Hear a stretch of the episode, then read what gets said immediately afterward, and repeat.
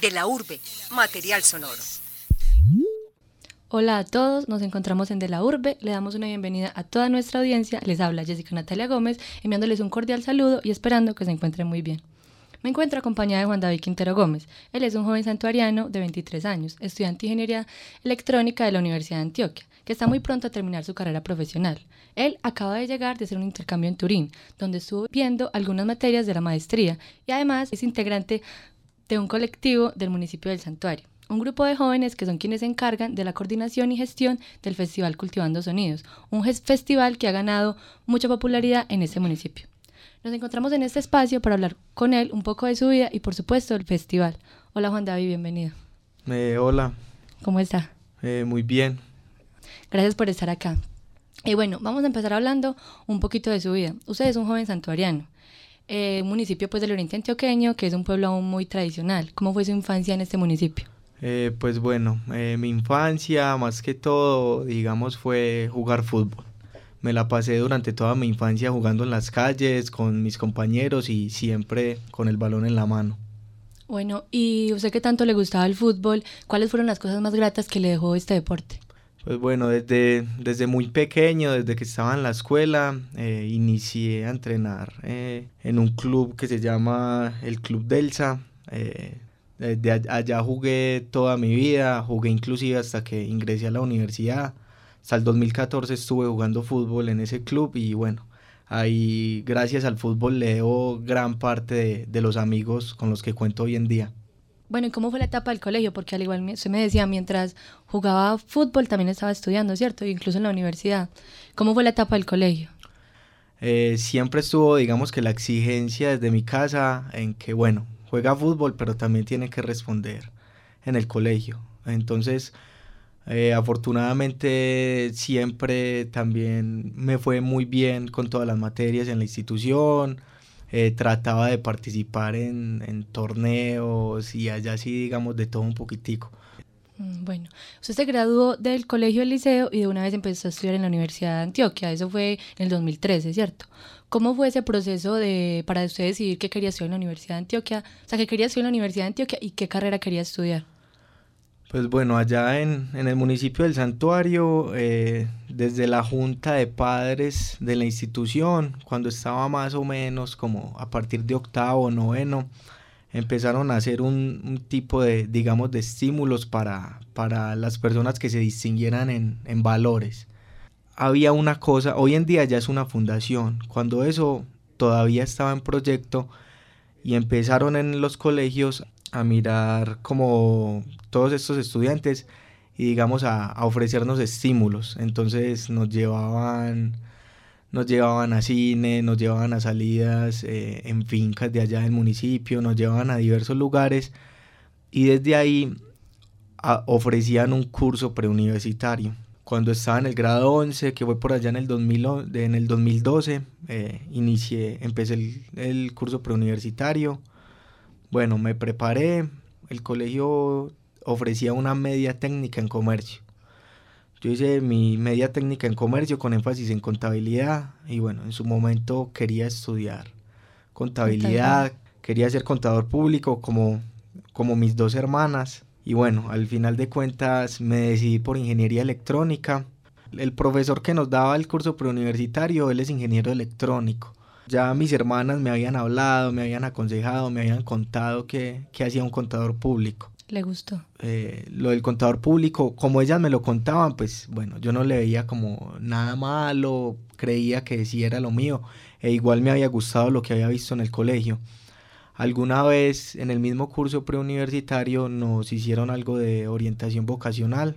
Llevaron un contador, él nos estuvo contando más o menos y bueno, ya digamos que empecé, empecé a ver otras carreras con, con mejor ojo.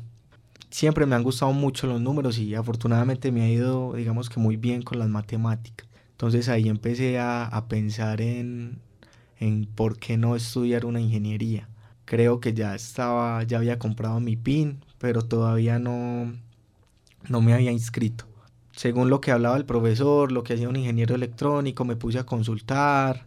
Nunca me ha gustado, digamos, que dibujar mucho, que digamos. Entonces empecé a descartar así, por ejemplo, las de las, carreras de la escuela ambiental como ingeniería civil, empecé a descartarla.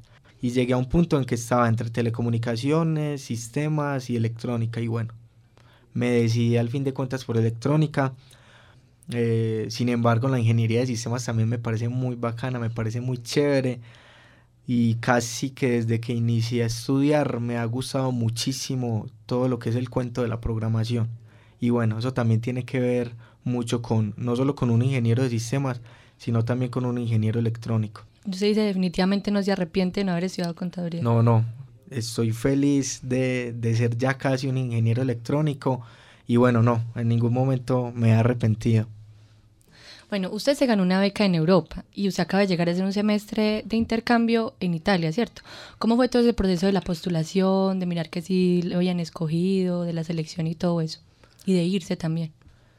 Pues bueno, digamos, desde que casi que desde que inicié a estudiar, cuando estaba más o menos en el segundo, tercer semestre, eh, algún estudiante de la Universidad de Antioquia nos había contado que estaba el programa multilingüe, que uno ahí podía estudiar, eh, digamos que cualquier idioma que quisiera, eh, lo único, lo único que necesitaba era, digamos, tener un buen promedio para entrar y bueno, y ya, y como muchas ganas. Entonces, desde, desde que inicié, el objetivo era aprovechar estar en la universidad eh, para estudiar otro idioma. Miré desde un principio con qué universidades habían como convenios en la facultad y bueno, me llamó muchísimo la atención el, el convenio que había con el Politécnico de Turín y empecé a estudiar italiano desde que estaba en segundo o tercer semestre. O sea que usted ya se había proyectado. Sí, ya, desde casi que desde que inicié la carrera, ese era el objetivo, eh, aprovechar y no solo salir como ingeniero electrónico, sino con, con otros cursos, con otra experiencia, con otras cosas. Terminé los niveles de italiano en el 2016 y bueno, a partir de ahí todavía me faltaban muchas materias y empecé como a averiguar a ver las posibilidades de, de irme para, para Europa, de irme para, para Italia a estudiar. Todo el proceso digamos que fue un poquito corriendo porque vi, una, vi la convocatoria un viernes en la noche. Yo hice el trabajo de grado en la universidad y bueno, estaba con mi profesor asesor. Cuando vi algo en el correo, entonces ya miré, vi que era no era un no era una doble titulación, sino era un intercambio académico y ofrecían una beca. La beca se llama Erasmus, era con, con el gobierno europeo. Miré y bueno, me puse como a charlar con, con el asesor. Mi asesor había estado en, hacía como un año había estado por allá en España, había estado conociendo en Europa, haciendo también una pasantía y digamos que él también me animó un poquitico, me dijo pues que, que aprovechara, que esas oportunidades no se veían siempre y que, que sabiendo que, que digamos yo contaba con todos los requisitos. Y, e igual pues no era algo seguro, era como uno presentarse porque la universidad también tenía un filtro. Una de las cosas que pedían era una carta, era como una carta motivacional de por qué quería uno irse por allá. ¿Usted escribir? Sí, tenía que escribirla y bueno, lo primero que le dije, le dije, bueno, usted tiene un ejemplo de, de una carta, de cómo se hace, de una carta motivacional. Y él me dijo, eh, yo se la mando esta misma noche, pero usted me promete que se va a presentar a, al intercambio. Los papeles había que llevarlos, creo que era el lunes o martes, era una cosa rapidísima. Bueno, me fui, ese día me fui para Santuario eh, pensando mucho, a ver si sí, si no. En su momento, digamos que no había como ningún, ningún lío con, pues mis hermanas ya no vivían en mi casa, bueno, estaba mi papá, mi mamá, en ese entonces vivía mi abuelo en la casa. Yo dije, bueno, no hay nada que me amarre por aquí a la universidad, sí me voy a presentar. Me presenté, casi que a los tres, cuatro días ya me estaban llamando de la universidad me decían que yo cumplía con todos los requisitos, que yo pues que era el que pasaba, tenían que asegurar que no perdiera la condición de estudiante activo y tenía que ponerme a buscar materias que sí se pudieran homologar aquí en Colombia. Pues yo aquí ya estaba terminando mi carrera, ya estaba viendo las últimas materias. Como estábamos en época de paro, Ah, sí. lo que hice fue ya una de las materias que había terminado, la opción era cancelarla e irme a ver la materia equivalente allá a Italia. Y las otras materias que iba a ver ya eran, digamos, fueron materias de maestría que las ofrecen allá. Entonces, primero fue el filtro con la universidad, después la universidad pasaba los papeles al Politécnico de Turín. En Turín decidían si, si, si, bueno, si lo aceptaban a uno o no, y tenía que esperar unos días para, para firmar algo, lo de la beca, si uno estaba dispuesto, porque la beca no, no le daban a uno el dinero Antes de... ahí mismo, eso, tenía que estar primero en Italia. Eh, lo primero que decían era que, que ellos no podían consignar a una cuenta extranjera. Entonces tenía primero que llegar a Italia, sacar todos mis papeles allá, sacar cuenta bancaria italiana y ya después de eso ahí sí me consignaba la plata. Entonces eso duraba más o menos, eh, ellos decían que un mes, mes y medio después de que yo llegara allá. Entonces más o menos así fue el proceso. Ah, qué bueno. ¿Y cómo fue la experiencia, digamos, ya estando allá? El cambio de ambiente, de cultura, de la universidad. Desde el día que llegué todo fue, bueno, un cambio total, digamos, porque yo llegué a finales de, de invierno, todavía estaba haciendo mucho frío. Entonces, desde que llegué allá al, al, a Turín, desde que llegué al aeropuerto, con un frío el tremendo, salí, bueno, lo primero que me encontré eran como calles diferentes, empezando por el idioma. Yo había ya terminado multilingüe desde el 2016 y digamos que no lo había practicado muchísimo. Entonces desde el primer momento me tocó digamos que lanzarme al ruedo porque en ese entonces pues bueno a uno la universidad le consigue a alguien o algún compañero. Yo tengo algunos compañeros que terminaron multilingüe conmigo y en estos momentos están haciendo doble titulación. Yo ya había hablado con ellos y un compañero me iba a recibir pero ese día se le presentó un inconveniente y no pudo ir hasta el aeropuerto por mí entonces desde el primer momento me tocó ya acercármele al señor del bus y hablarle en italiano, que si me podía dejar en alguna en una de las estaciones, entonces desde un principio fue un rollo tremendo. El horario, yo llegué allá tipo 11 de la noche, 12 y aquí todavía está, aquí eran como las 5 o 6 de la tarde, entonces eso fue complicadísimo. Desde que llegué el, el cambio fue fue tremendo, fue tremendo por lo del clima, el horario, pero digamos que bueno, a, eh, a, medida que pasaron los días ya me fui acostumbrando, ya cuando fui a la universidad y todo eso. Y el cambio de cultura, de la cultura colombiana a la cultura ya italiana. Ese cambio, yo, eso allá, Turín es el norte de Italia. Eh, lo común es que las personas del norte de Italia sean, digamos, un poco más apagadas, más calladas. Entonces, para uno como colombiano que es, digamos, a veces como más charloncito, que le gusta preguntarle a las personas que cómo va, más confianzudo. Eso también fue difícil al principio, porque allá toda la gente, digamos que es como muy aparte, muy, muy en sus cosas, muy respetuosas también. ¿Y en la universidad? Pues bueno, los, digamos, eh, la primera semanita estuve pues en la casa de, del compañero, eh, estuvimos fue como haciendo más que todo las vueltas, los papeles, sacando unas cosas que código fiscal, permiso de residencia, todo eso. Ya la segunda semana fui a la universidad, pues fue, fue un cambio muy, muy grande a lo que es el campus de aquí de la universidad, porque bueno, yo no, no, había preguntado y no me imaginaba cómo eran los campus allá, digamos que en Europa o en Italia. Son muy diferentes a los de la universidad. Lo primero que me encontré, pues bueno, fue digamos cemento y ya. Yo llegué buscando canchas, naturaleza, piscina, algo así, pues como, como lo tenemos aquí en Ciudad Universitaria. Pero bueno, ya le pregunté, y bueno, ¿dónde están las canchas? ¿Dónde uno practica fútbol y todo? Y no, digamos que allá todo es muy, muy académico. El estilo de campus es muy diferente. Eso sí, hay unos laboratorios y, por ejemplo, en materia de tecnología, unos laboratorios súper, pero súper bacanos. pero digamos que todo es como muy, muy mucho, mucho cemento y ya, no hay tantas zonas comunes para compartir. Por lo mismo, digamos que es como tan académico el ambiente.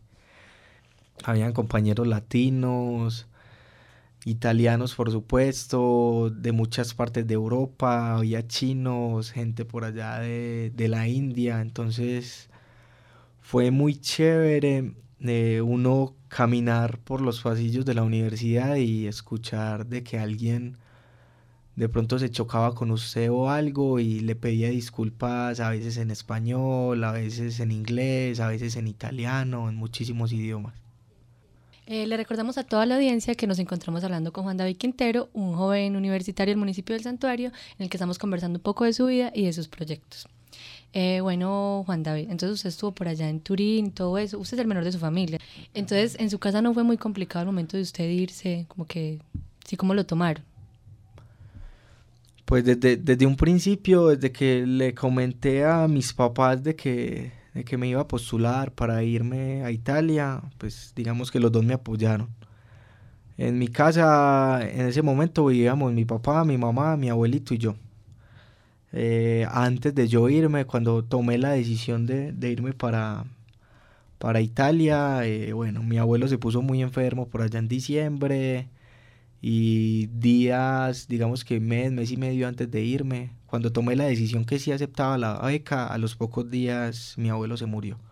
Entonces, digamos que iba a ser un proceso un poco más complicado para mi mamá, mi papá, porque, bueno, ya iba a estar el hueco de mi abuelo, también iba a faltar yo. Pero, o sea, siempre estuvo como el apoyo de los dos. Era como complicado, difícil. Pero afortunadamente, pues mis hermanas estuvieron como muy atentas en todo ese proceso, como más compañía allá en la casa con mis papás. Y bueno, y yo también desde Italia, la llamada, que hacer videollamadas, por lo menos uno estarse reportando. Entonces, eh, digamos que fue un poco difícil para mis papás la decisión y todo, pero siempre estuvo el apoyo de que, bueno, de que era mi futuro, de que no podía dejar escapar esta experiencia que viví y bueno. Bueno, y usted llegó hace poquito, pero ya llegó prácticamente para el festival, para el Cultivando Sonidos, ¿no? ¿Cómo, ¿Cómo surge la idea de crear, de crear algo así en el municipio? Como que algo que nunca se había visto. O sea, crean un evento de rock y todos sus, como todos sus variantes de, de ska, metal, punk. ¿Cómo surge esa idea? Pues bueno, con lo del festival, eh, digamos que eso fue por allá como en el... Yo había estado en, en, varios procesos juveniles en el municipio, en algo que se llamó el Consejo Municipal de Juventud, que después fue la plataforma, también en la plataforma municipal de juventud y todo eso. Pues la idea, la intención principal del Consejo Municipal de Juventud era como reunir, ¿cierto?, las juventudes, hacer eventos para ellos, unir colectivos y, bueno, gestionar muchísimas cosas para, para eh, las necesidades de, de los jóvenes allá en el municipio. Pero hubo un momento que digamos que estábamos muy aburridos porque nos quedábamos mucho como en la ley, en la norma, nos capacitaban mucho, pero no salíamos de, de estar en el escritorio y en el papel y ya. Y no estábamos haciendo nada más. Entonces con uno de los compañeros dijimos como, bueno, ¿por qué no hacer algo diferente aquí en el pueblo? ¿Por qué no... En el pueblo ya se hacían, digamos que tipos de festivales o eventos, pero, pero no, digamos que con tanta diversidad musical dentro de, de la escena del rock. Entonces, con un compañero empecé a pensarlo. Y hay otro compañero, él estudia ingeniería de sistemas. Eh, se llama Raúl y bueno, eh, Raúl siempre ha tocado instrumento, Raúl ha tenido sus bandas y ha sido como un doliente del asunto. Y él decía pues que estaba cansado de, de que en el pueblo hacía falta, digamos, un evento donde cabieran todas las, todos estos géneros dentro de, del rock. A él siempre le, le ha gustado mucho el metal, Mario, Mario y yo le comentamos pues como que muy bacano hacer un evento, que por qué no empezamos a averiguar, que qué necesitábamos. Y bueno, ya Raúl se nos montó en la película. Eh, más de una vez nos íbamos para Santorio en el Bucharland y bueno, un día me llegó ya con una lista de bandas que podían tocar en el evento, de patrocinadores, de todo eso. Y así fue como empezó el proyecto. Al principio fue muy difícil porque, bueno, fue todo autogestionado. Eh, la administración municipal nos ayudó con, con las cuestiones de los permisos, sonido y backline para la primera versión que fue en el 2016. Entonces la idea fue como desde el 2015 y bueno, todo ese tiempo nos la llevamos eh, pensando, planeando, pidiendo recursos. También esa cuestión de pedir los recursos, de pedir, salir a pedir plata, es muy, muy tediosa, muy tremenda, de mucha pena y de que, bueno, nos conocen que somos jóvenes del pueblo, pero ¿quién les aseguraba a los negocios, a las personas del municipio de que esa plata sí la íbamos a invertir en, el, en un evento? Pues nos la hubiéramos podido gastar en otra plata. Entonces, eh, digamos que nos creyeron, creyeron en el compromiso. La primera versión la hicimos en el año 2016 y bueno, afortunadamente nos fue muy bien. Ya, ya se, se vincularon otras personas se vinculó otro compañero del municipio, se vinculó Alex, se vinculó un compañero que se llama Cristian, que estudia historia en la universidad. Entonces, bueno, todos nos montamos en la película, sacamos adelante la primera versión.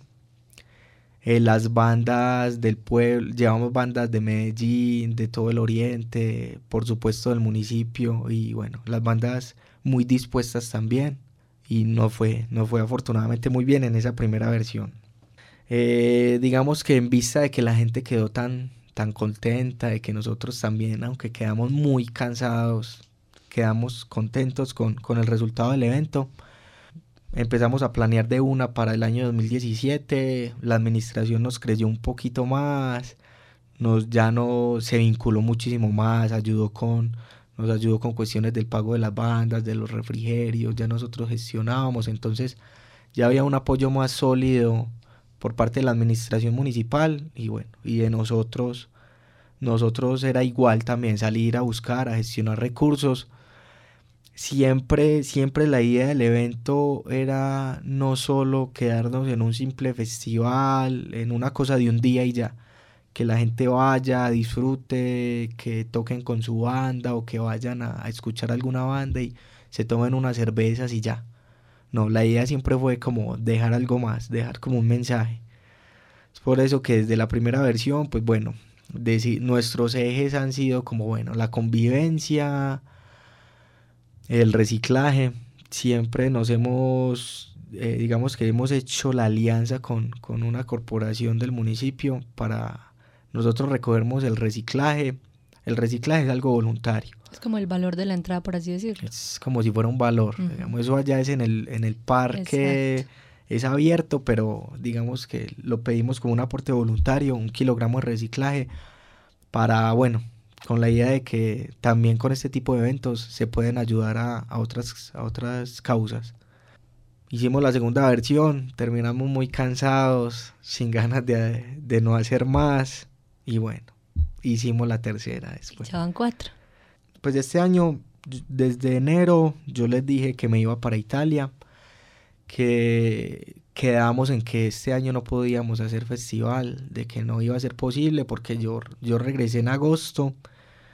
Normalmente el evento lo hacemos, lo habíamos hecho entre agosto, septiembre, entonces yo les dije que bueno, un evento no se planea ni en 15 días, ni mucho menos, eh, bueno, ni en 15 días, ni en un mes, eso necesita muchísimo tiempo yo no iba a estar, iba a ser muy difícil por esa diferencia de horario, cuadrar con ellos, gestionar yo estando tan lejos.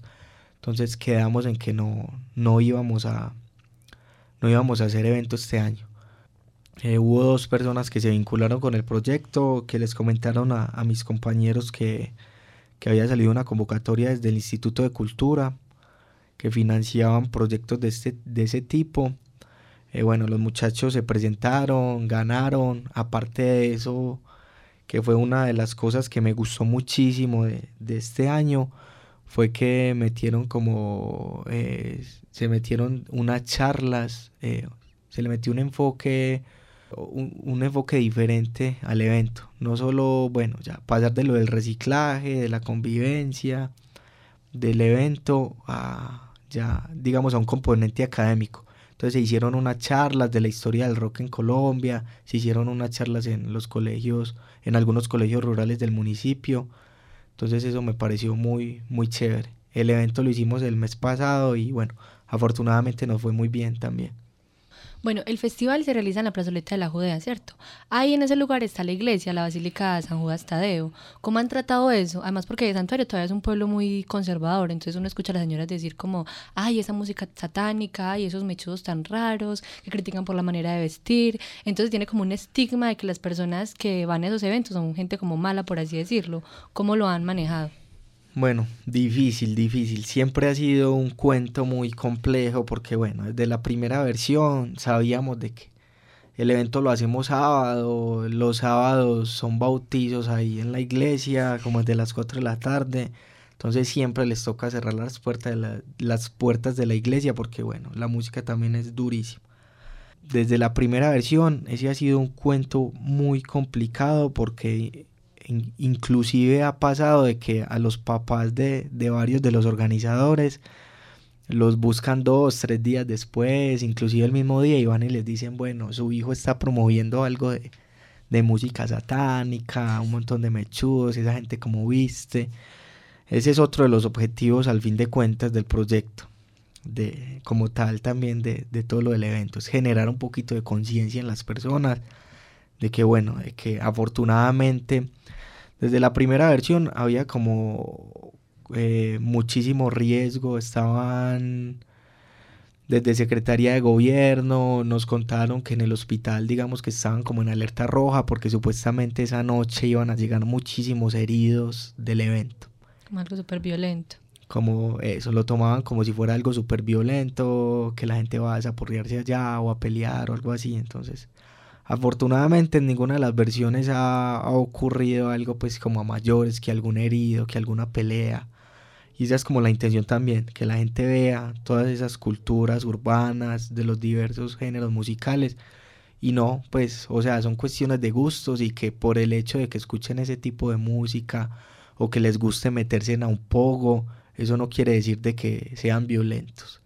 Son personas antes muy, muy respetuosas bueno, increíblemente en las últimas dos versiones la, la gente de lo que han sido los sacerdotes de la parroquia de, la Judea eh, lo hemos hecho digamos que en el marco de la Semana de la Juventud y ellos siempre han estado muy dispuestos a, a ayudar a organizar esa semana.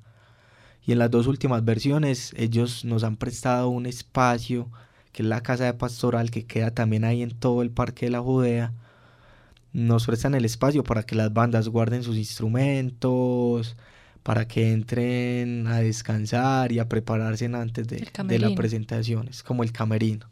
Y bueno, es un sitio ideal porque la primera versión no lo tuvimos y eso fue en una carpa ahí al lado de la tarima. Todavía con mis compañeros pensamos y pensamos y, y decimos que nosotros, pues, cómo no se nos robaron algo en esa primera versión porque ningún instrumento se robaron afortunadamente. Bueno, a partir de eso ya, en estas dos últimas versiones nos han prestado el espacio, es el ideal, el adecuado y, y bueno, y en esas estamos todavía como trabajando, ya por lo menos eh, digamos que desde la iglesia nos prestan el espacio y en eso hemos ido trabajando de que las personas también sientan como suyo el festival. Eh, ya para terminar, o sea, este evento se volvió algo muy representativo, sobre todo en los jóvenes, ¿cierto? ¿Usted qué piensa, o sea, como, como pionero pues de este festival, como que qué siente cuando la gente se refiere como con tanto cariño al Cultivando Sonidos? Para hacer una cosa que surgió por allá de una charla entre amigos, la idea era hacer como algo sencillito, pues, como un evento, pero digamos de no tanta magnitud el mero hecho de uno escuchar que de pronto en la universidad o en algún municipio del oriente sepan y conozcan lo que es el festival Cultivando Sonidos, que bueno, aparte de eso también me gusta mucho el nombre, el nombre que elegimos, eh, se siente uno, digamos, muy contento, muy contento con uno de los muchos objetivos cumplidos, que es como, bueno, que se reconozca la escena musical del santuario, de que queremos que el evento sea una plataforma para las bandas del pueblo, para los pelados que quieren hacer su bandita y que empiecen a tocar por allá en un garaje y que quieren salir y que la gente los conozca y llegar a otros festivales más importantes como eh, Rock al Río en Río Negro o al Festival Altavoz aquí en Medellín. Eso es muy bacano. Y bueno, igual ahí estamos nosotros, los organizadores, la idea es seguir trabajando.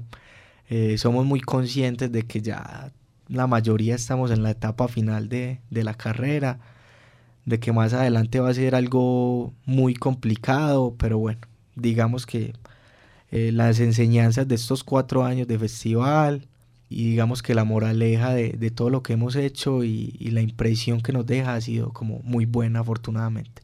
Ah, qué bueno, ojalá que puedan continuar. Bueno, esto ha sido todo por hoy. Estuvimos con Juan David Quintero, muchas gracias por venir a acompañarnos en este espacio. Eh, recuerden que les habló Jessica Natalia Gómez para de la Urbe, bajo la coordinación de David Berrío, y muchas gracias a todos por escucharnos. Hasta pronto. De la Urbe, material sonoro.